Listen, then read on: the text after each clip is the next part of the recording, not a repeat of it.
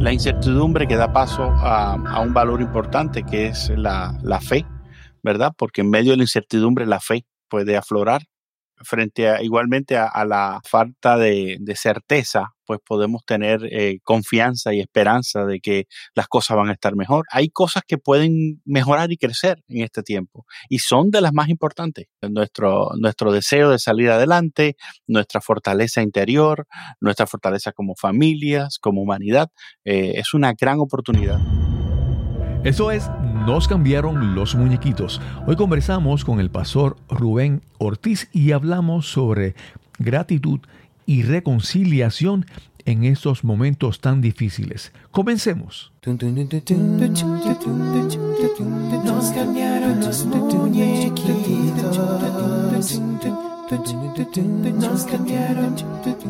Estás escuchando Nos cambiaron los muñequitos, ganador del premio Latin Podcast Award 2020 en la categoría de mejoramiento personal.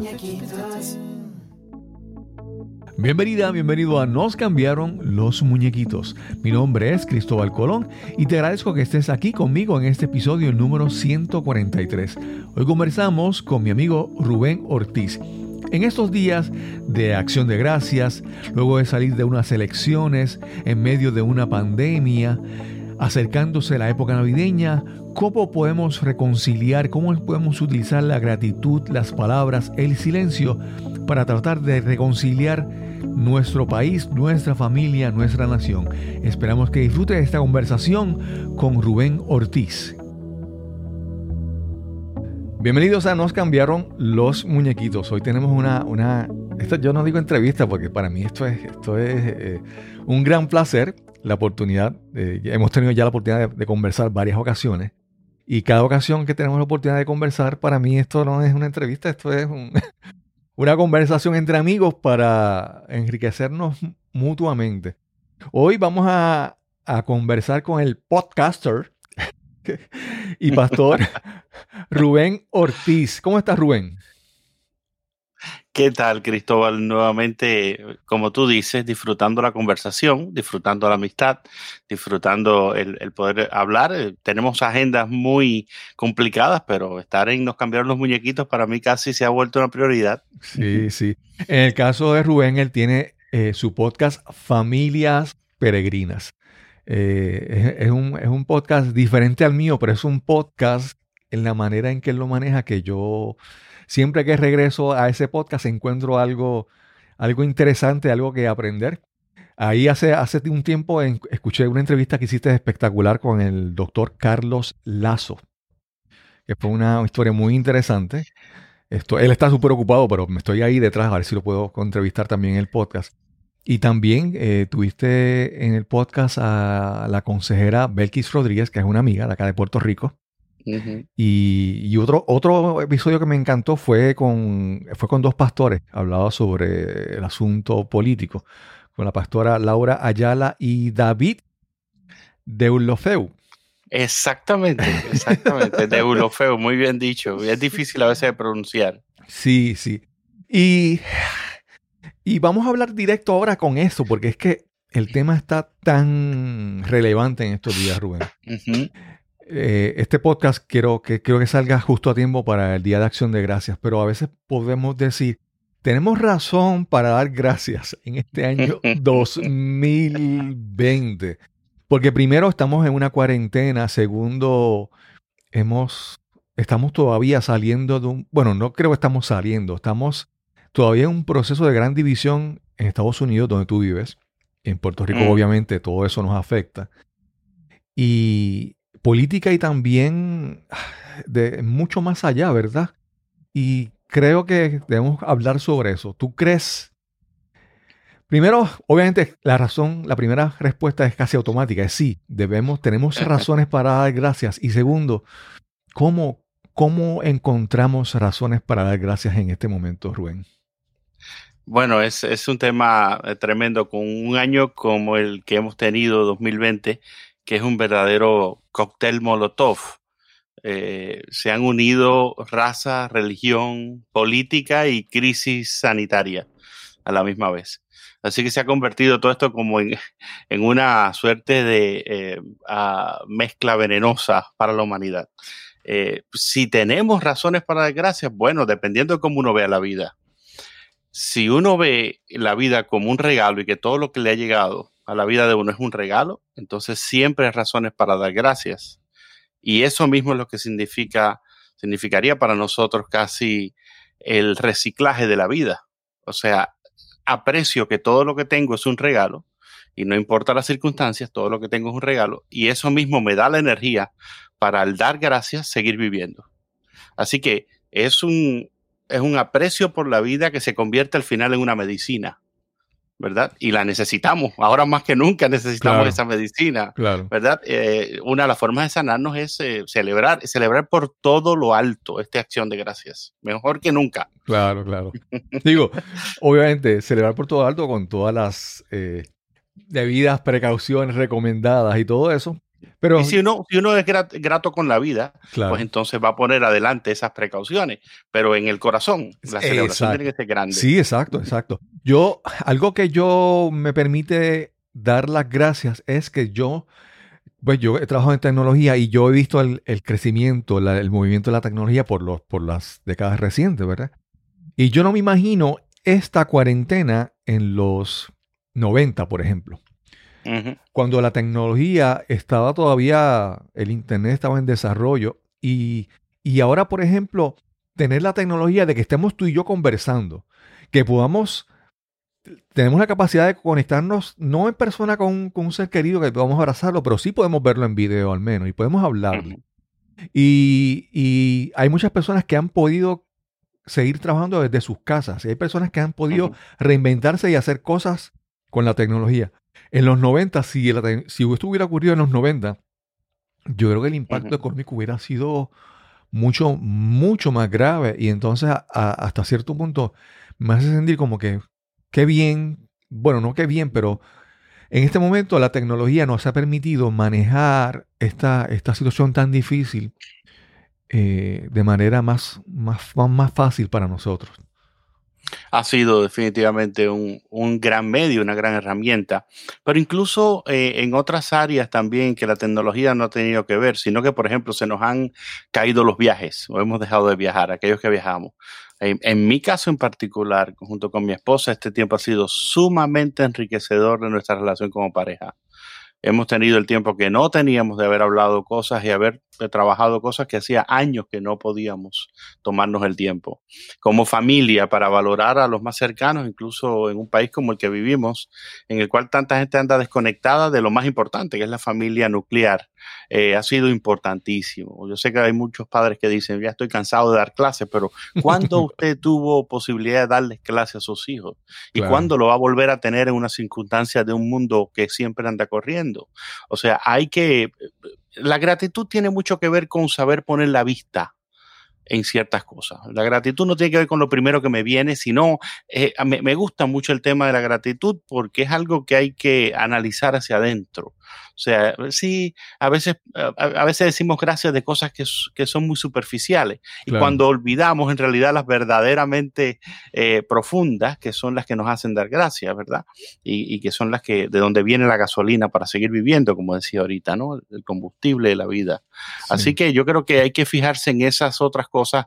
La tecnología ha sido buena, pero las relaciones humanas han sido, evaluarlas ha sido mucho mejor, para bien y para mal. Claro, claro. Incluso, incluso ver que en los Estados Unidos eh, no hemos podido resolver temas que pensábamos que estaban resueltos, como el tema del racismo y todo lo demás. Se ha profundizado nuestra este, búsqueda hacia el mundo interior y Estados Unidos necesita mucho eso. El primer mundo en general necesita ir a lo fundamental, los valores humanos fundamentales.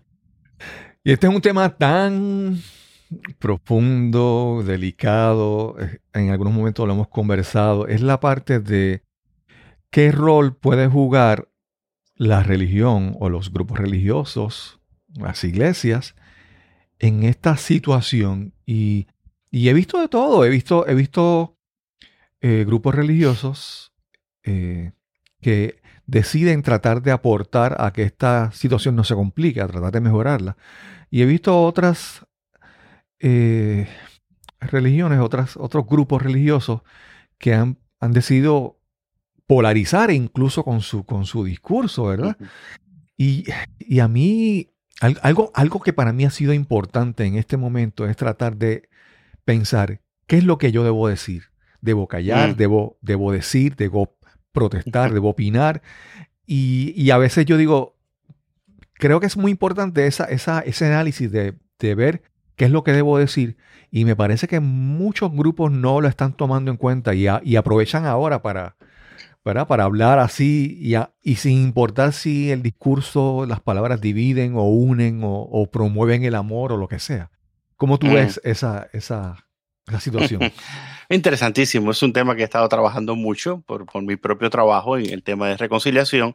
Yo corrí el trabajo de iglesias eh, latinas dentro de una denominación, eh, de las muchas denominaciones bautistas que hay, hay una que se llama las iglesias bautistas cooperativas y no necesariamente es una de las más conocidas, sino que algunas de las congregaciones bautistas que más se conocen se conocen por ser un poco más eh, reaccionarias en ciertos temas, como por ejemplo el, el, no darle el espacio a la mujer en el púlpito, nosotros sí, y, y, el, y el tema que más nos ha dividido en el último tiempo, que ha sido un gran desafío personalmente para mí, el cual te confieso, he perdido amistades incluso.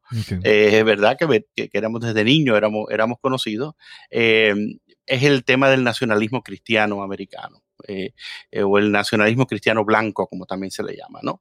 Que es una, que es en realidad una ideología política. Claro, Tiene, tiene menos de cristianismo que y más de nacionalismo que otra cosa. Y esa ideología política lo que busca es fusionar las identidades de estadounidense y cristiana y confunde una cosa con lo otro. Y entonces confunde un partido con, con, con, la religión cristiana, ¿verdad? Y, y, hace ese partido o trata de hacer ese partido fuerte dándole gasolina a través de la religión cristiana. Considera verdaderos estadounidenses aquellos que son verdaderos cristianos y verdaderos cristianos aquellos que son verdaderos estadounidenses, por ejemplo. Sí, sí, y Eso, eso es una, una, confusión muy grande.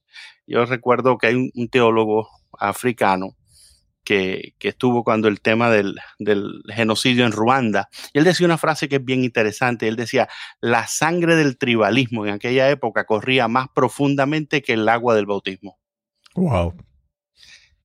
Y algo similar nos está pasando a nosotros. La sangre del conservadurismo, la sangre de, eh, una, de una ideología o la sangre de, una campaña política, de un partido, de un personaje que se hace llamar cristiano, manipula en realidad y corre más fuerte que el, agua del bautismo que nos ha unido a los cristianos en, tantos años. Así que, sí. Es, que, es que el tribalismo podemos pensar que es algo de África o de sitios eh, que no están mm. desarrollados, ¿verdad?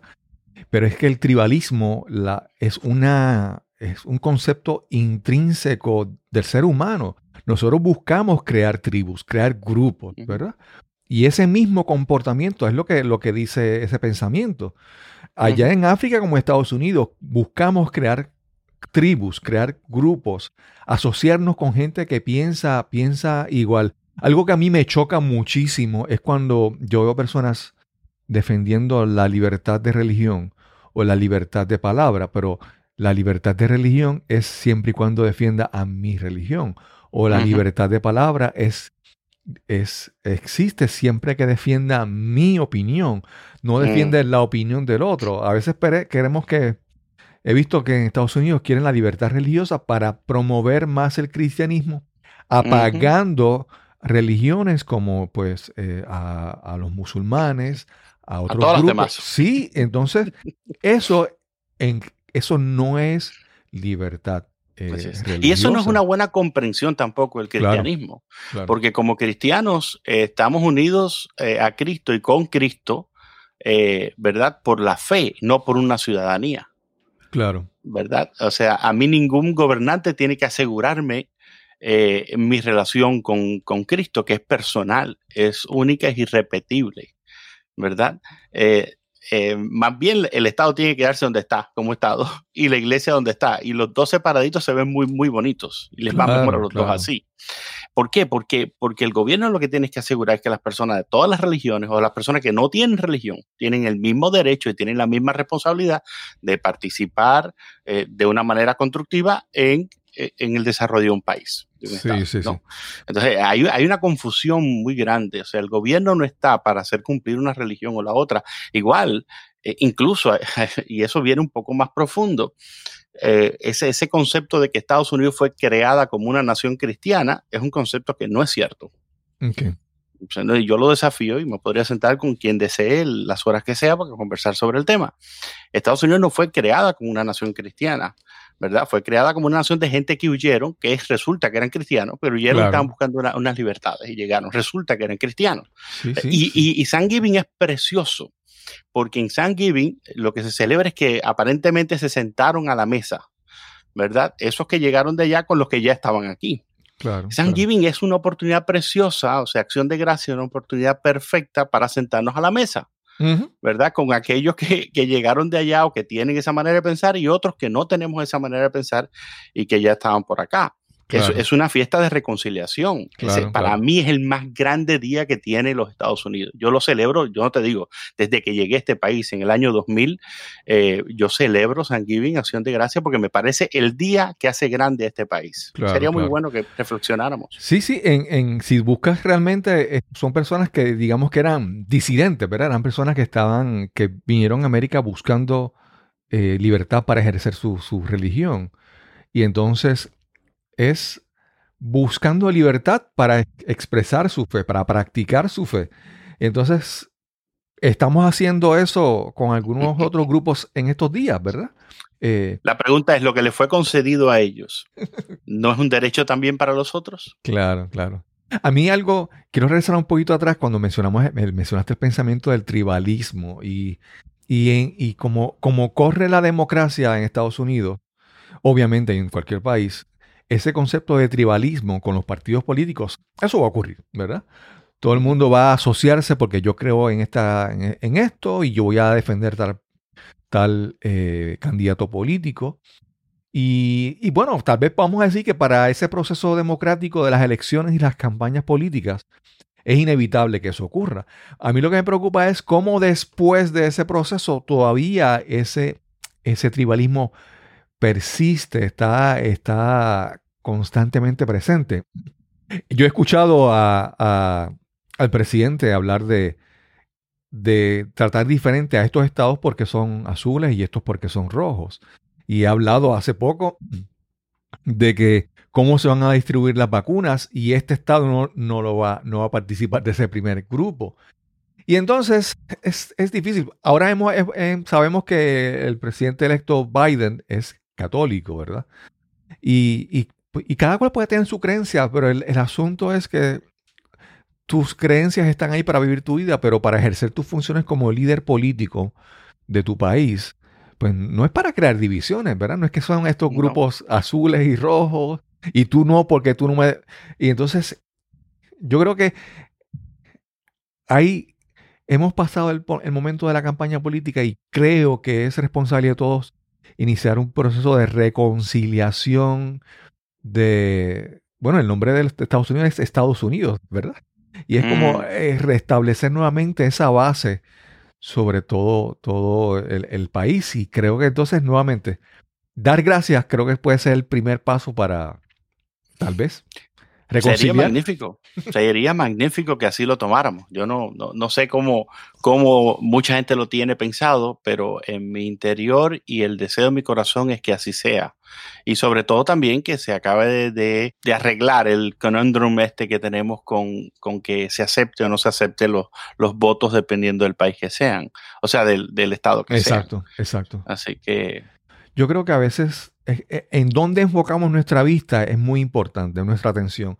Y a veces podemos pensar que, que somos, por ejemplo, yo puedo pensar que soy puertorriqueño y que soy de San Juan, por ejemplo, o de tal pueblo.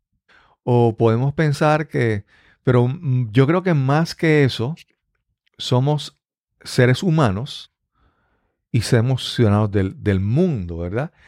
Y, a veces es como que en qué enfocamos la atención. Enfocamos en que somos demócratas, republicanos, que soy cristiano y aquel es musulmán. Y es tratar de enfocar eh, qué es el, lo que nos une, ¿verdad? Yo creo que como ser, seres humanos y ciudadanos del mundo, en los tiempos que estamos viviendo es algo crítico. O sea, no, no nos podemos dar el lujo de seguir pensando de esa manera. No sé si tú piensas igual. Totalmente. Yo creo que, eh, y lo han demostrado los estudios de ADN, eh, todos somos similares. O sea, empezando por la ciencia, claro, tenemos un problema ahora que hay gente que tampoco cree en la ciencia. y eso es, otro, otro, otro gran problema que tenemos, esta, esta desconfianza que hay. Pero yo creo que sí, el ser humano es básicamente uno en el sentido de, todas sus necesidades, todos sus anhelos, sus aspiraciones. Tiene mucho que ver con el tema de la libertad. Yo creo que si hay algo que nos une, esa búsqueda de la libertad, la cual está muy bien expresada eh, eh, The Pursuit of Happiness, dice incluso la Constitución americana, la búsqueda de la felicidad. Y la búsqueda de la felicidad está, pasa a través de la búsqueda de la libertad. ¿no? Y, yo creo que eh, igual un gran prócer latinoamericano decía que, los derechos tuyos se acaban donde comienzan los míos, en cierto modo. O sea, y que el respeto, el respeto y la paz significaba el, el respeto al derecho ajeno, ¿verdad? O sea, hay, hay, unas delimitaciones en el campo personal, pero en el fondo todos tenemos esa búsqueda, esa necesidad de vivir en paz y vivir en felicidad en una tierra. Y es un anhelo del ser humano. Sí, yo, algo muy importante eh, eh, cuando hay personas que en el mundo, no sé cómo diría, ¿verdad? En la nueva era, las leyes universales, hay quienes dicen que está la ley del, esfuerzo mínimo, ¿verdad? ¿verdad? De que, pero esa ley, yo siempre digo, la parte importante de esa, de esa ley no es mínimo, es esfuerzo. hay que hacer un esfuerzo. Entonces, ahí cuando estabas hablando de la búsqueda de la felicidad, yo quiero enfatizar que la búsqueda de la felicidad no es la espera de la felicidad, es hacer un esfuerzo consciente, tener una intención de hacer acciones que, que, me, que me lleven a alcanzar la felicidad. Es, un, es acción, es eh, acción, intención, no es simplemente asentarse a esperar. En el caso de, lo que estábamos hablando, de, los derechos y las libertades, no, yo, yo creo que, que todo ser humano tiene, debe tener un compromiso consigo mismo y con su familia y con su país de constantemente seguir aprendiendo, seguir creciendo. Y creo que eso no es lo que pasa. Hay muchas personas que, que deciden, no, ya, yo soy así, que breguen con eso y no quieren aprender y no quieren eh, expandir sus fronteras. Y, ese, ese aislamiento que surge, primero intelectual tal vez, se va a ir revelando en otras áreas de tu vida. Te, vas aislando de, otras creencias, de otras culturas. Yo, yo creo que es muy eh, difícil. Sin, si vas a otros países, conoces otras culturas y conoces a otras personas, es muy difícil que no cambies tu forma de pensar sobre eso. Y, así como nos aislamos, como dije, intelectualmente, geográficamente, nos vamos a aislar como también como que el, corazón, no sé cómo, cómo decirlo. Yo, yo, he visto que se han, en, los últimos cuatro años, yo he visto que se ha, y ahí hay un periodo de gobierno, ¿no? Yo he visto que se ha erosionado mucho eh, algunas cosas que estaban muy claras en los Estados Unidos. Y eso a mí me preocupa grandemente. Por ejemplo, yo he visto cómo se ha erosionado el, compromiso con los valores democráticos, con los controles, con los equilibrios que había en cuanto a la constitución. Eh, a mí me, preocupa grandemente también que se han erosionado y ha, habido un detrimento grande de la confianza en lo que es la razón y en lo que es la ciencia también. Y incluso la preocupación por la salud de la, de la tierra respecto al servicio público también. yo, el nivel de ataque en los medios, ¿no? Eh, lo, civil, aquello de que ser una persona de orden, una persona de verdad que está preocupada por un debate que sea honesto, eh, por no manchar la, la, honra del otro, la familia del otro. Y igualmente e, en otros términos que pudiera pudiéramos comentar también. Mira, hay algo, todo, ¿verdad? En mi caso, yo voy a hablar desde mi perspectiva, que todos somos seres humanos. Y voy a hablar yo como ser humano, ¿verdad? Uno, uno, aunque uno no quiera, uno ha crecido recibiendo un montón de información, un montón de mensajes que han causado que uno tenga ciertos prejuicios, ¿no? ciertas concepciones, ciertas ideas en la cabeza. Y, y muchas veces parte de la madurez de crecer como adulto es evaluar todo lo que está en nuestra mente. Y a veces nos viene, vienen pensamientos de que, por ejemplo, esta persona está aquí, yo le, le daría un golpe, ¿verdad? Pero hay un procesamiento mental de que filtra las cosas, ¿verdad? Y hay veces que, que, hemos, como te mencioné, hemos tenido mucho, crecido con muchos prejuicios. A veces, cuando niños nos, nos, burlábamos, por ejemplo, de los homosexuales, porque era normal, ¿verdad? Pero si uno va madurando, ya uno dice, no, esto yo le pongo un filtro o pongo un control a, a las ideas locas que pueden pasar por mi mente. Y entonces soy responsable de las cosas que digo. Y a veces veo que las personas en estos tiempos como que no hay esa responsabilidad. Al, punto, mira, eh, hace unos días vi que sea, la defensa de, Trump en los procesos electorales, hay un equipo, está eh, Giuliani y hay otra abogada. Y tú oyes las barbaridades que dicen, que ni siquiera se ponen a evaluar si es cierto o no. Y al punto que cuando el equipo de Trump dice, esta abogada no está hablando por nosotros, porque ya ella está, o sea, las cosas que está diciendo está, está tan irracional que hasta un, grupo que no se distingue por ser racional hace la aclaración, no, no, no, no, ella no está hablando por nosotros. Y, entonces te digo, es como que de repente ya no, mucha gente no analiza las cosas antes de decirlas. Y bueno, yo creo que lo peor es encontrar que todavía hay cerca de 70 millones de personas que piensan que esa posverdad es cierta, ¿verdad? Y que déjenla hablar. ¿Cómo es posible que la sacaron? Ella es una tremenda persona, ella tendría que estar en ese equipo. Esas eran las reacciones que salían a, a continuidad de que eh, retractándose de tenerla en el equipo, eh, lo cual ah, una semana atrás había dicho que era parte del equipo, sí, sí. Eh, ¿verdad? En un tweet, pues entonces ahora ya no es porque está hablando ya demasiado y nos vamos a buscar otros juicios. Eso es lo que viene detrás de todo esto. Recordemos cómo funciona un poco los Estados Unidos. Aquí van a venir muchos juicios por mucho tiempo. Mucha gente va a tener que pagar a muchos abogados, ¿no? Para tratar. Entonces ya está costando el tema. Y yo creo que, que yo creo que es importante.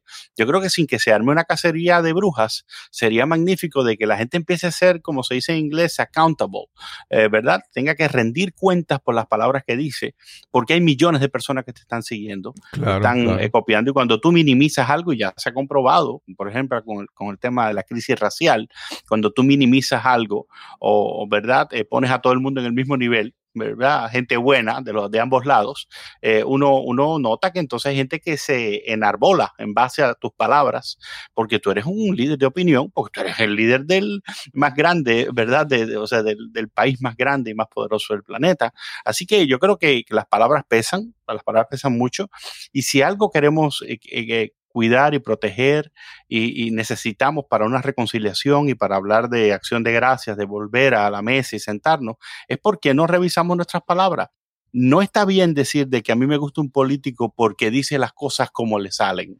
No está bien, eso no está bien, ¿verdad? A mí me gusta porque él es real, porque dice las cosas como me salen. miren, miren, si, usted va a su iglesia y su pastor dice las cosas como le salen, usted no va a estar ni dos días en su iglesia. claro, ¿verdad? No estaría ni dos días en su iglesia, porque por lo que pasa por la mente de una persona tiene que también pasar por el filtro de la lengua. Y la Biblia es bien clara cuando habla de la lengua, digo, en el caso de los cristianos, porque es, es, mi audiencia, ¿no? Claro. Y eso, y eso para todo el mundo. Si usted va, ¿verdad?, a, a cualquier otro lugar y usted un profesor de la escuela y dice lo que le pasa por la mente, eh, ese profesor no va a durar mucho en esa escuela, ¿verdad? Porque en ese momento cuando le pasen por la mente las imágenes que tiene, no va a ser muy bonito lo que va a estar diciendo. O sea, hay, hay un nivel de decencia y hay un nivel de filtros que tienen que ver con el crecimiento, como tú decías, con la maduración de la persona, que, que, que en estos días se han caído.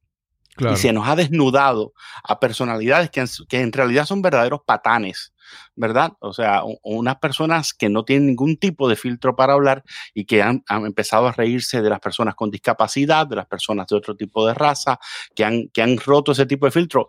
Lo interesante es que a ese circo mucha gente ha pagado la entrada y dice que le gustaría estar. Y eso no nos hace mejores seres humanos. Eso nos denigra y eso nos rebaja. Y no es, un buen, no es bueno para nosotros.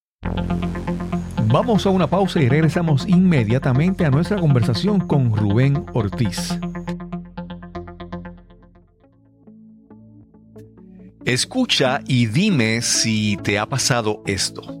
Estás en una presentación o conferencia y a solo minutos de comenzar agarras tu teléfono móvil y te sumerges en las redes sociales para distraerte para matar el aburrimiento. Y puede que el tema sea importante y valioso, pero el presentador no puede capturar tu atención, no logra que te intereses en su mensaje. ¿Te ha ocurrido? O peor aún, ¿ha pasado algo similar cuando eres tú el que estás presentando? Mientras hablas, ves con frustración cómo pierdes poco a poco el interés de tu audiencia. Y es que no es suficiente el valor o la importancia de tu información si el mensaje no viene acompañado de entusiasmo, pasión y con las técnicas de comunicación más efectivas. Para tener el éxito que sueñas, necesitas las herramientas apropiadas para educar, persuadir e inspirar a tu audiencia. Si quieres comunicar y conectar realmente, necesitas descubrir tu mensaje, optimizarlo y presentarlo con autoridad y autenticidad. Quiero ayudarte a encontrar ese mensaje emblemático que te eleve sobre tus colegas o tu competencia. Quiero que descubras tu voz que te conviertas en ese conferenciante, en ese orador influyente que imaginas y anhelas ser.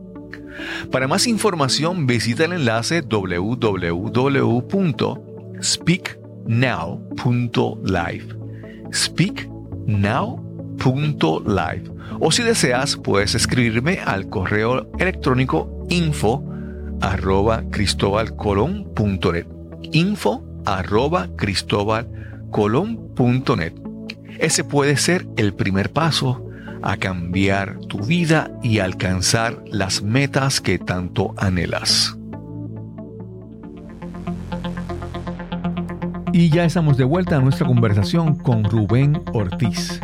Yo creo que ahora en este momento que estamos hablando de la gratitud, yo creo que es muy importante que nosotros revisemos la gratitud, pero todos los valores que acompañan o que rigen nuestra vida. Y, y yo creo que lo principal de nuestra vida son esos los valores. Porque, porque nos permiten entonces decir, esta persona lo que está diciendo me parece justo, voy a seguir por ahí porque está acorde con lo que yo pienso, o esta persona no. Y, y yo creo que, que hay que reconocer primero que cualquier líder, cualquier ser humano, líder político, líder religioso, son seres humanos y son infalibles. Y, y reconocer de que... Son falibles. Perdón, exacto, exacto. Entonces, reconocer que tal persona eh, puede, representa algo en lo que yo creo y puedo apoyarlo en esta etapa de su camino, pero reconocer que no, que no es que, él es perfecto y yo voy a creer todo lo que él dice. Y entonces, hay veces tengo que decir, sí, yo te apoyé, por, para dar un ejemplo, yo, yo en el caso de, yo no voto por el presidente de Estados Unidos, y yo veo al, presidente electo Biden, pero yo no, yo no creo que él sea perfecto, ¿verdad? Y, yo veo cosas que no apruebo de él. Pero, pero hay una diferencia entre tú de creer en alguien y apoyarlo, pero en otra es que creer incondicionalmente. Si de repente, sin, sin, sin, no poner ni siquiera un poco de duda en lo que él está diciendo. Eso es algo. Yo hace, hace mucho tiempo eh, yo leí un, libro de Pablo Coelho, obviamente no es, es, novela, es ficción, ¿verdad? Y él, él decía algo que me impactó y era, creo que en, un libro está hablando sobre la, el profeta Elías y él, él decía, la, la, idea resumida es que, que, que, incluso Dios no quiere algo, alguien que, que, crea, que cree ciegamente en Él. Él quiere alguien que dude de Él y a la misma vez pueda escoger creer en Dios. y, y, esa, y esa frase me impactó mucho porque aún nuestras creencias religiosas tenemos que, yo creo que es, es algo, eso es lo valioso, tú evaluar algo, analizarlo y decir sí, a pesar de lo que yo he analizado y he decidido, sí yo creo en Dios, o sí yo creo en esto, o sí yo creo en este libro que es la Biblia, vamos a decirlo de esa manera, pero lo puse por un, por un análisis, por un juicio, ¿verdad? y, y, yo creo que ese, que ese escepticismo o ese análisis es saludable para cualquier creencia en nuestra vida aún las, creencias eh, políticas, vamos a decirlas así. Sobre todo cuando, como yo decía ahorita, se mezclaron las cosas y uno ve que en la Biblia misma, la Biblia misma no fue escrita en, el sistema democrático. O sea, estamos tratando de usar la Biblia para defender un sistema que cuando la Biblia se escribió no existía. Exacto, exacto. o sea, no, estaba plenamente desarrollado. nunca, nunca la Biblia lo vivió como tal. O sea, eh, el, sistema. Y, es, es, importante ante eso evaluar qué mismo dice ese libro sagrado para ti. Y la Biblia eh, en realidad no, no habla de cómo debería funcionar el sistema democrático. La Biblia simplemente dice que los gobernantes y los gobiernos deben refrenarse de hacer el mal y deben de castigar a los que son malhechores, o sea, hacer justicia, ¿verdad? Y, servir, eh, servir a lo bueno. Claro. O sea, esos son los lineamientos generales. De ahí para allá, tratar de usar la Biblia para apoyar una cosa o lo otro es grave porque nos vamos a encontrar que hay gente que la va a interpretar y la va a leer desde otro punto de vista, que no es el mío, dentro de la misma religión cristiana. Claro, claro. ¿verdad? Yo, Entonces. Yo recuerdo a alguien que hace un tiempo en Puerto Rico hubo una situación donde el gobernador era de un partido y la legislatura era de otro partido. Estaba dominada por otro partido. Entonces ese se le llamaba pues el gobierno compartido. Y yo recuerdo que alguien dijo que la Biblia, el gobierno compartido era algo que la Biblia no apoyaba. Yo dije, bro, ¿Cómo es posible que tú digas eso si cuando si la democracia no existía cuando se escribió la Biblia? Entonces, nuevamente, es, es, tenemos que, pasar, pasar juicio, analizar y, escuchar, escuchar. Es muy importante. E, es, a mí, es, para mí es muy importante. Cada vez que yo encuentro a alguien que me gusta lo que dice o sus ideas parecen revolucionarias, yo también muchas veces hago el ejercicio de buscar qué dice el que no cree en él. ¿Verdad? Exactamente. Para tratar de entender, sí. Un magnífico ejercicio que yo recomiendo, que yo lo hago diariamente, es eh, eh, buscar las noticias desde los dos puntos de vista. Yo voy a CNN y voy a Fox ¿verdad? Y reviso las dos y miro, mira, este dice esto, dice lo otro. Yo voy al país y voy al mundo de España, por ejemplo, ¿verdad? Y eso está ahí y es, gratis. Es un ejercicio que usted puede hacer en la mañana rapidito, ¿verdad? En 15 minutos usted revisa un bando como del otro y vaya creándose usted mismo una, una idea en base a sus valores de una, ¿verdad? Una... Ah, un balance sobre lo que usted cree que es correcto o incorrecto, por lo que usted votaría o no votaría, y al final también por lo que es importante para el ser humano. Porque hay cosas que eh, yo puedo creer que no, por ejemplo, yo tuve un gran dilema con el tema de cuando el gobierno Obama, y estamos siendo, estamos hablando entre amigos, ¿verdad? Estoy siendo sumamente muy sencillo. Yo tuve un gran dilema cuando el gobierno de Obama eh, certificó al matrimonio homosexual como matrimonio, porque para mí la palabra matrimonio era mucho más grande que, que, cualquier unión del mismo sexo. Para mí era una unión civil, lo que se debió haber hecho en aquella época, ¿verdad? Eh, incluso no, hubiese, no hubiésemos tenido los rollos que hemos tenido después de eso, pero igual, eso tiene mucha, mucha discusión, no lo voy a traer aquí. Pero en ese momento que yo dije, bueno, ciertamente hay que, hay que buscar un marco legal para las personas que están viviendo, que, eh, que son del mismo sexo y que tienen que eh, resolver sus circunstancias en, los tribunales y demás. Así que, por lo tanto, dije, bien, adelante, ¿verdad? En ese sentido. Ah, eh, aunque era un desafío para mi creencia con, con, el concepto que yo traía de niño y que sigo manteniendo de lo sacro del matrimonio, lo importante del matrimonio. Algo muy importante que tú mencionas es, es, vamos a decirle, no quiero em, subestimar el concepto, ¿verdad? Minimizarlo. Es el concepto, la etiqueta. La etiqueta matrimonio, el término, el nombre que le ponemos a eso, que es una, ¿verdad? Es para ti en ese momento era, era decir, sí, hay que resolver la situación de esas uniones civiles, hay que darle los derechos y hay que cuidarlos, pero, ¿verdad? El nombre matrimonio, eh, tú no, no querías. Era, un problema, era un problema semántico, era un problema de constructo civil, si se quiere. Eso era, ese era en mi manera de pensar, en mi constructo mental, estaba el que matrimonio era entre un hombre y una mujer. ¿Por qué? Porque yo he sido criado en una tradición bautista. toda mi vida. Claro. Pero lo, que, lo que quiero decir es que cuántas veces utilizamos las etiquetas en muchas cosas para facilitarnos el proceso mental de entenderlas y el querer apegarnos a usar las etiquetas es lo que nos causa, causa problemas, ¿verdad? Eh, y esto lo vemos constantemente en esta campaña política. Hemos oído hablar de socialismo, hemos oído hablar de comunismo, hemos oído hablar de radicales, de terroristas. Sobre todo, gente, sobre todo mucha gente que no ha vivido en el socialismo, porque si, si me hubiesen preguntado yo podría haberles dicho tres o cuatro, yo estuve 21 años como cubanito viviendo en Cuba. Claro, claro.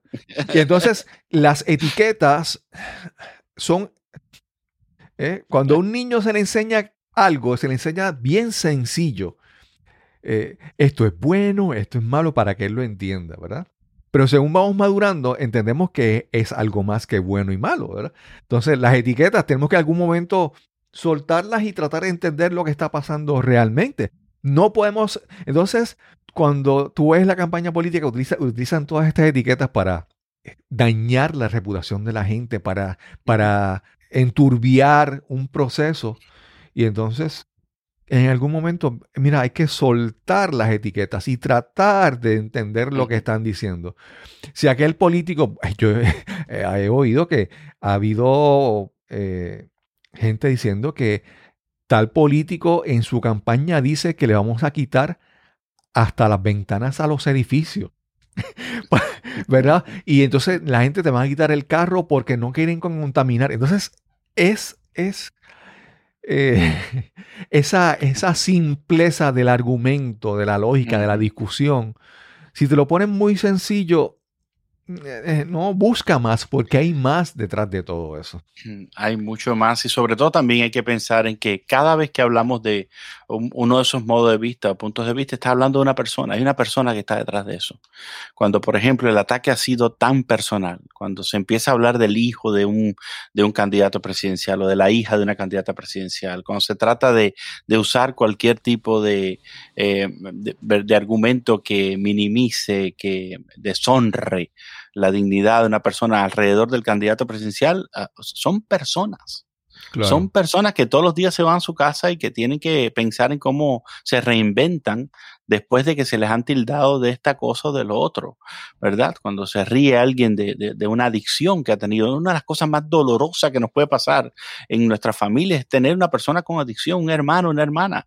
Yo sé que mucha gente en Puerto Rico lo ha sufrido y gente aquí en los Estados Unidos lo, ha sufrido muchísimo. No fue como yo me crié, por ejemplo, en la sociedad en la que yo, en la que yo me crié no había, no había ese tema de las adicciones desde ese punto de vista, pero, pero es un flagelo es una pandemia que, nos duele.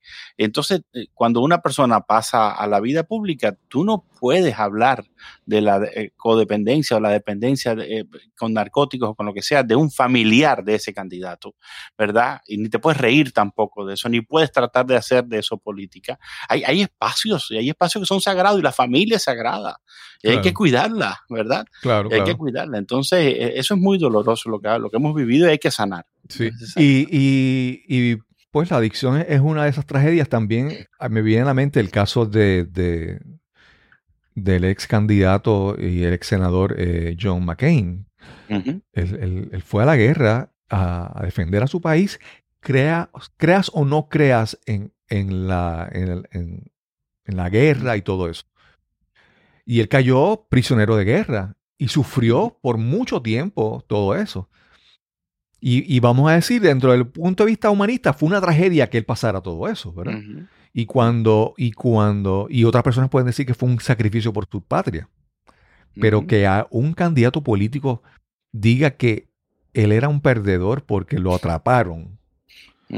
Eso es, nuevamente, es, no estamos, no estamos evaluando lo que pasa por nuestra mente y estamos hablando, soltando las ideas sin ningún ningún tipo, ningún tipo de filtro.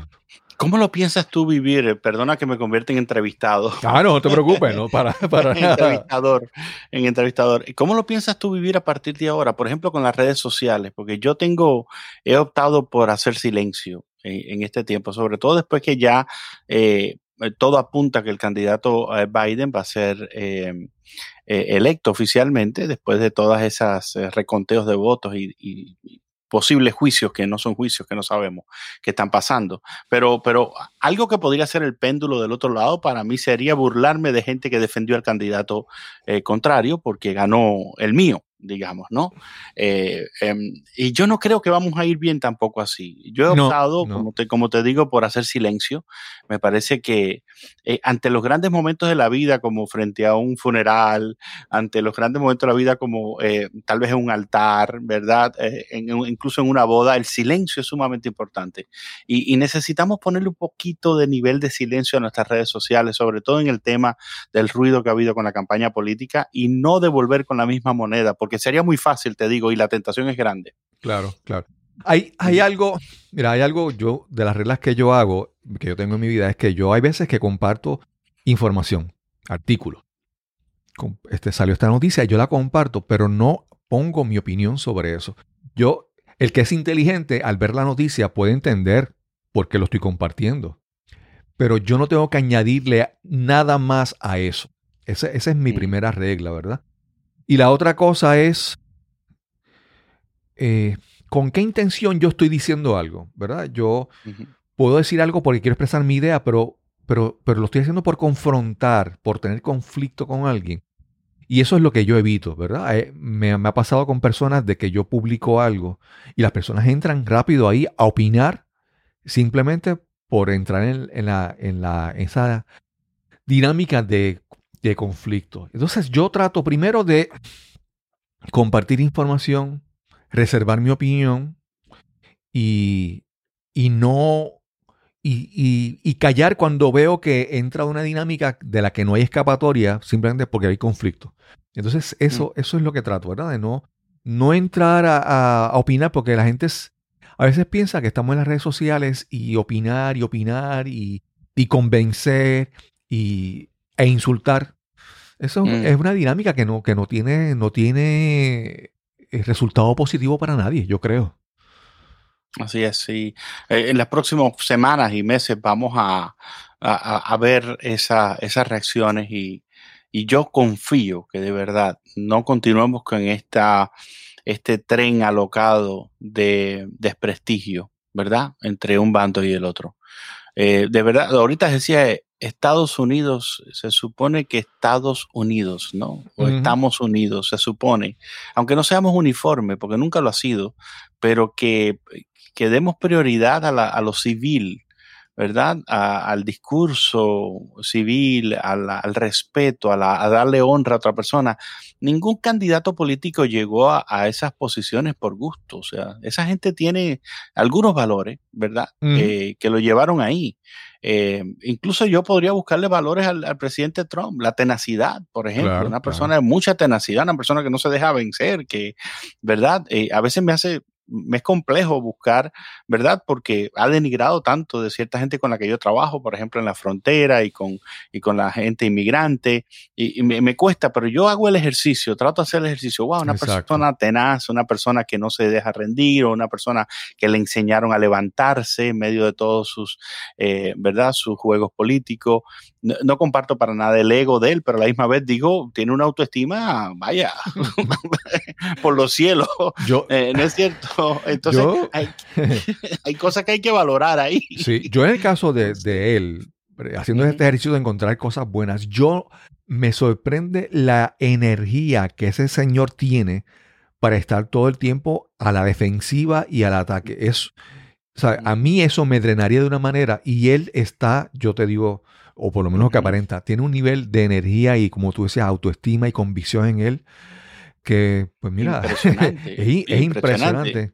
Su, su, deseo de ser también una persona que cambie el juego o las reglas del juego, ¿no? O sea, un game changer, una persona que hasta aquí se hizo así, pero yo quiero inventarme algo nuevo, ¿verdad?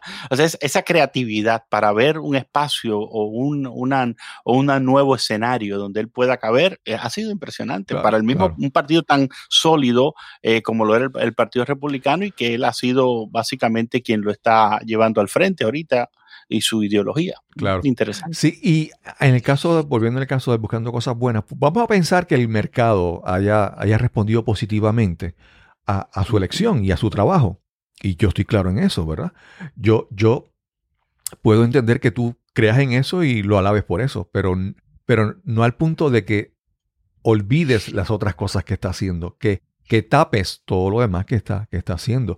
Mira, yo, Así es. Yo te para mí no es, ese para mí no es un buen récord, yo te cuento, ¿verdad? Yo creo que Estados Unidos está viviendo y ha vivido muchas ilusiones que necesita poner los pies en la tierra. Y una de ellas es que el mercado es la solución de todas las cosas.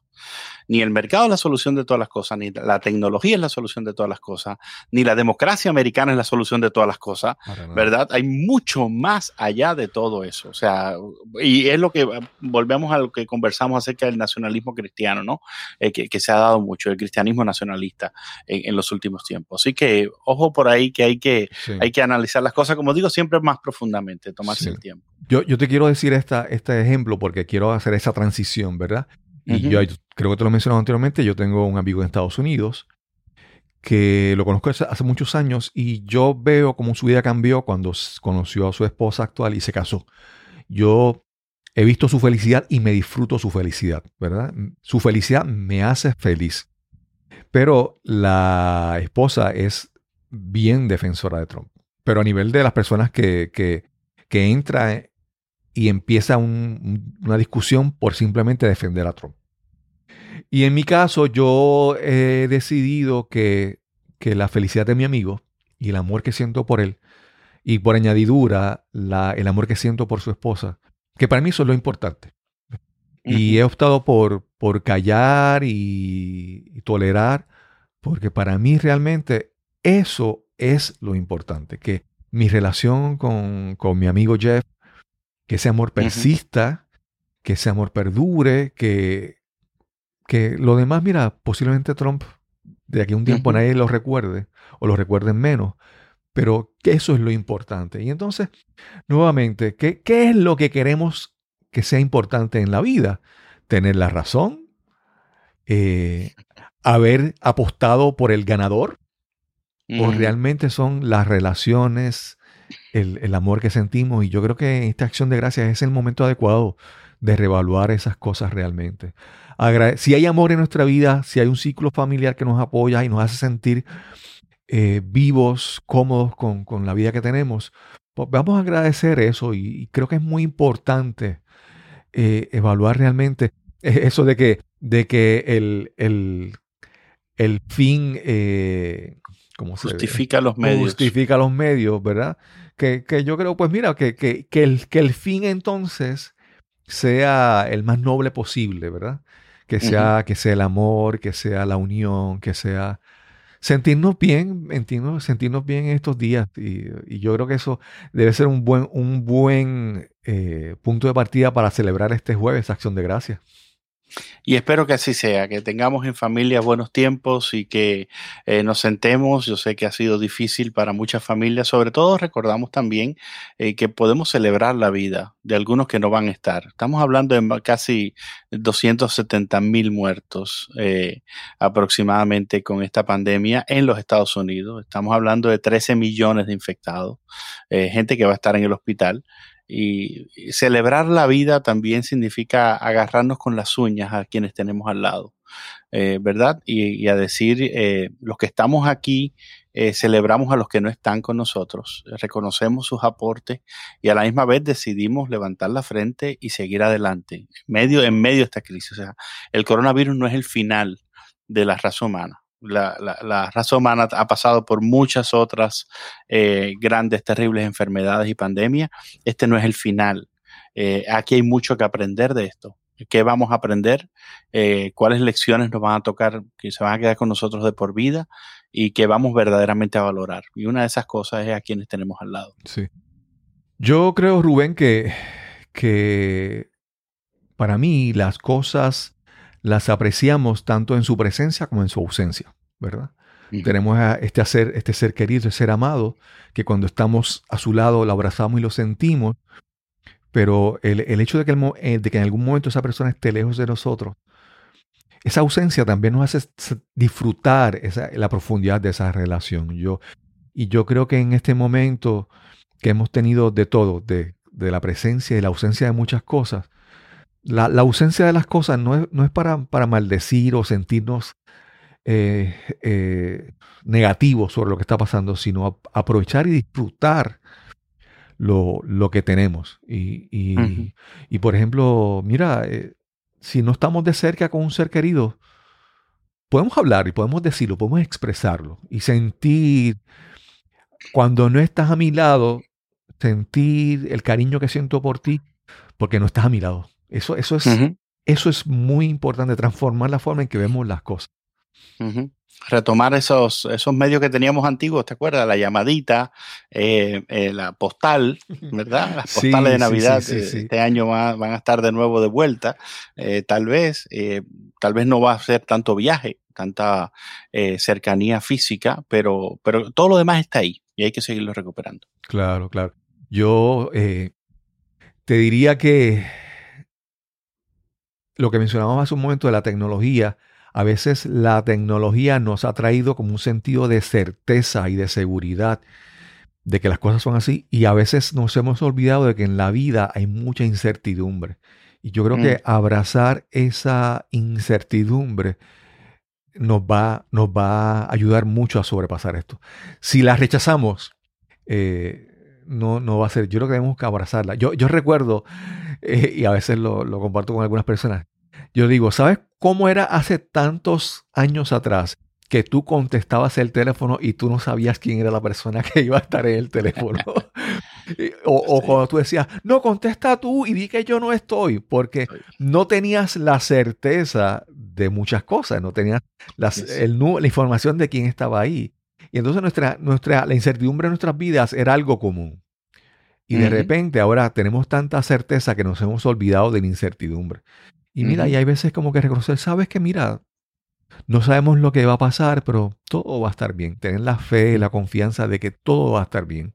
De que lo que venga va a, ser, va a ser agradecido y de que lo vamos a manejar de la mejor manera posible. Yo creo que eso es muy importante en estos tiempos.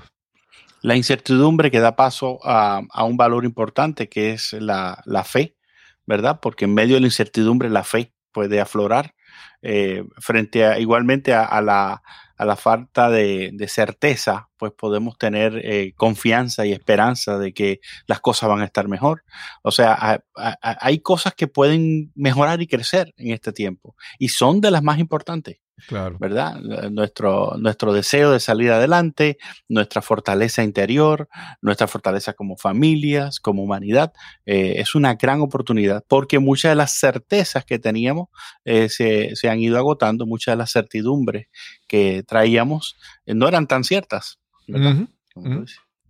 Rubén, yo recuerdo, ahora que mencionaste eso, recuerdo el episodio donde entrevistaste a, a Carlos Lazo y él habló una historia de cómo en el botecito, por decirle algo, no sé cómo se le llamaría, o la yola, diríamos en Puerto Rico, que él estaba saliendo de Cuba a Estados Unidos y en un momento de gran incertidumbre y gran duda, que él sacó la, Biblia que tenía y leyó un, un versículo.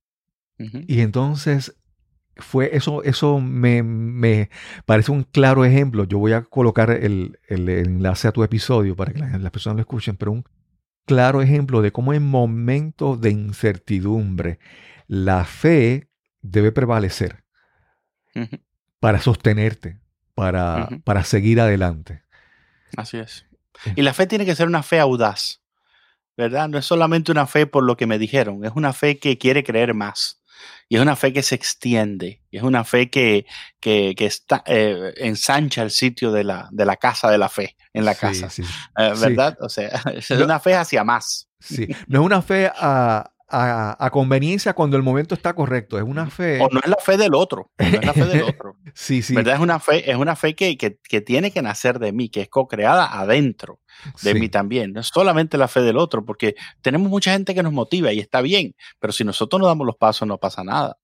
¿Verdad? O sea, en, creerlo, en, aceptarlo, en vivirlo y en, caminar, en levantarnos cada mañana, eh, ¿verdad? A veces que, en esta eh, incertidumbre es difícil pensar en el mes que viene, en la semana que viene o en el día que viene.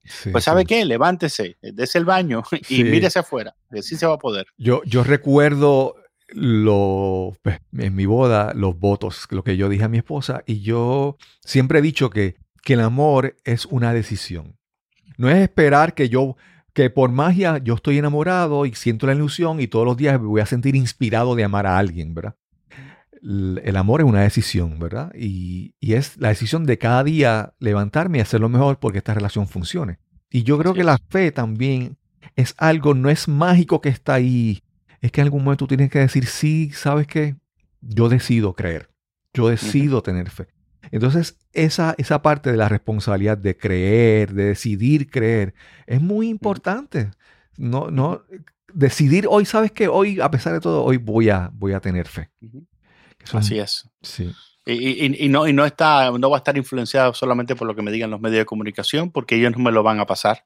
No va a estar influenciada por, por lo que me diga tal o cual persona, sino que yo mismo voy a buscar en qué momento eh, se me va a hablar en fe y se me va a decir eh, palabra de fe que tengo que recibir, que tengo que aceptar, que tengo que vivir, empezar a vivir. Claro, claro. La otra cosa, la fe siempre es para bueno, ¿no? Para bueno. sí, sí, sí, sí, sí, sí, o sea, si usted está teniendo fe en que, en que tal y tal cosa va a pasar porque le conviene, tal vez no es necesariamente fe. Claro, claro. Sí, es como, es como, yo siempre digo el ejemplo de, de el boxeador que entra, sube el ring y se persigna, se hace la señal de la cruz, porque, pero, y pide a Dios que le dé fuerzas para meterle un puño al otro y, y, dejarlo inconsciente, ¿verdad? Así no funciona. Sí. no es, no es así, ¿verdad? O no es, no, permíteme entrar al campo de batalla y, ¿verdad? Yo tengo fe que al otro le va a ir mal. sí, Rubén, eh, eh, para mí es muy importante como estamos hablando de esta, de esta celebración eh, de la, de la, gratitud y acción de gracias, cuando tú mencionas de que tú llegas desde, desde Cuba y ves la importancia de esta celebración y ves la importancia de la gratitud y tienes el contexto de la información para decir sí, eh, realmente es muy valioso. Yo creo que, que, y que estés aquí con nosotros compartiendo tu visión de lo, de lo, pues, del mundo y de lo que es tener fe y dar gracias para mí es, muy, muy importante. Yo te digo, soy, doy la gracia constantemente de que tengo la oportunidad de haberte conocido, de haber compartido, de, de haber conversado contigo porque realmente eh, enriquece mi vida y mi intención es que otras personas te escuchen también y, enriquezcas la vida de los demás con, con tus Nos cambiaron los muñequitos, a mí me enriquece muchísimo. Y yo lo consulto, como, como bien tú dices, eh, continuamente, a quién estás entrevistando, qué estás trayendo, y me enriquece haberte conocido. O sea, yo si tengo que dar gracias por algo, eh, ¿verdad? Es porque nos hemos conocido en este último año, hemos estrechado lazos, hemos estado pendientes ya participando en un más más de un, de un, de un programa juntos. Y a la misma vez no es que no es porque pensemos igual en todo. Eh, tiene que ver porque nosotros creemos en el mejoramiento humano. nosotros tenemos fe en, el ser humano también, ¿no? O sea, creemos que se puede eh, ser mejor. Ah, yo lo creo a través de la fe. Yo creo que Dios puede transformar la vida de las personas. Yo creo que Jesús es el camino y lo repito, es parte de mi fe. Eh, y cada persona lo expresa de una manera diferente. y esa, esa creencia en el mejoramiento humano debería de convertirnos en compañeros del camino. Por eso yo le llamo familia peregrina, ¿verdad? Aquellos que están en el camino haciendo la obra del bien, ¿verdad? Haciendo la obra del bien. Así que eh, estar en, nos cambiaron los muñequitos de nuevo, para mí es, cada vez que hacemos un programa es como que estamos dando un pasito más adelante en sembrar semillas de fe, de esperanza, de mejoramiento humano, ¿verdad? De, de fraternidad, de solidaridad. Todas esas cosas que nos hacen tanto falta en este tiempo. Y yo creo que, en, y esto lo, he hablado siempre, ¿verdad? Que, que, mi podcast no es un podcast de religión. Tu podcast sí es de religión. Pero sí yo siempre he... Es muy importante que si tú abres los oídos, obviamente todas las cosas que llegan a tus oídos no son positivas, pero si abres y prestas atención, muchas cosas positivas van a llegar. Y yo escucho mucho tu podcast y he escuchado, he tenido grandes lecciones escuchando un podcast que normalmente yo no lo escucharía por, por, por su temática, pero reconocer que en muchos sitios hay lecciones y si tú abres tu corazón y tus oídos de, de, personas que tú no imaginas o personas en las que no coinciden las creencias, vayan a llegar lecciones que van a, a, hacerte sentir mejor, que van a ayudar tu vida. Y eso es parte de verdad. Abrir más el corazón, abrir más los oídos, exponernos a otras ideas no todas las vamos a creer, no todas las vamos a compartir, pero vamos a recibir muchas cosas positivas de todo eso. Igualmente, no todos estamos en la misma temporada de la vida. ¿verdad? Hay momentos y momentos y uno nunca sabe cuándo hay una palabra por ahí para aumentar tu fe, para darte esperanza, en aliento en medio del camino, cansado. Y por eso hay que mantener los sentidos espirituales abiertos. Yo siempre lo digo. Y una de las formas preciosas para mí ha sido el podcast que mantiene esta intimidad, ¿no? Que lo escuchamos casi siempre con audífonos y que mantiene esa, esa, cuestión de la palabra. Por ejemplo, hay, hay, otro, hay un podcast que yo escucho mucho que, que tiene que ver con cartas, la lectura de cartas, ¿no? Y, y, me llena muchísimo ese podcast porque además lo hacen unos artistas tremendos de teatro y impostan muy bien la voz y todo. Y la intimidad de cartas que se escribieron siglos atrás, algunas de ellas. A mí me ha, a, veces me ha tocado hasta las lágrimas estando en mi auto cuando he escuchado esas cartas y demás. Y ¿Cuál es, cuál es ese podcast para, para, la audiencia? Es, esa, esa es este. ahora mismo te voy a decir. Eh, aquí lo tengo. Ya mismo te lo voy a dar. Nada, me lo escribes y después lo, lo, incluyo en las notas. Pero algo muy interesante es que Rubén, tú y yo no hemos visto una sola vez en la vida, yo creo. En, en Así es, y por unos minutos. Sí, entonces. Eh, me gustó eso que dijiste, los sentidos espirituales abiertos. Es reconocer que, recibimos información a través de nuestros sentidos físicos, pero esos sentidos, lo que yo mencionaba, tener el corazón abierto, los sentidos espirituales abiertos, para recibir, recibir información. Y entonces, nuevamente, eh, a través de la distancia, hemos compartido muchísimo, nos hemos conocido y ahí, ¿verdad? Hay que agradecer esta oportunidad de, tener la tecnología y seguir conectando, ya sea con tus seres queridos, con, con personas que te enseñen, con personas que te inspiren. Eh, de eso se trata. Me acordé. Epistolar. epistolar. epistolar. Yo recomiendo epistolar, antología de lo íntimo, se llama eh, cartas. Eh, una lectura de cartas sencilla. Algunas van de un minuto, otras van hasta tres, cinco minutos, dependiendo. Yo recomiendo otro podcast. Y si algo tenemos dentro del mundo del podcast también es eso, que hemos roto esas tribus, ¿no? De las que hablábamos al principio, ese pensamiento tribal de que este es mi mundito y lo voy a defender hasta el final, sino que, estamos abiertos, es parte de la solidaridad humana. Claro, claro. Lo que me ha bendecido a mí, lo que me ha servido a mí, lo que me ha iluminado a mí, lo voy a pasar a otros, porque otro también lo va a, requerir en el camino. Tal vez no ahora, tal vez después o tal vez nunca, pero yo igual lo voy a entregar. Y eso es agradecimiento, es estar dispuesto a dar todo el tiempo también. Sí. Rubén, muchas gracias por esta conversación. Siempre es un placer conversar contigo. Eh, estoy loco porque se da oportunidad de, que encontrarnos en persona y hacer, hacer un video o un podcast realmente ahí en persona. Va, y te sorprendo y por ahí fuera de, grabación te digo el día en que nos vamos a ver prontito. Qué bien, qué bien. Eh, gracias Rubén. Recuerda escuchar el podcast Familia Peregrina, donde en cualquier plataforma de podcasting puedes escuchar el, el podcast del pastor Rubén Ortiz. Así es, gracias Cristóbal, gracias por tu tiempo y precioso estar nuevamente en Nos cambiaron los muñequitos. Y sin más que añadir, nos encontraremos entonces en el próximo episodio de Nos cambiaron los muñequitos. Hasta la próxima. Quiero agradecer enormemente a mi amigo Rubén Ortiz por una vez más tener la oportunidad de conversar con él, de compartir ideas, de, de disfrutar de esta buena conversación que siempre se da con él.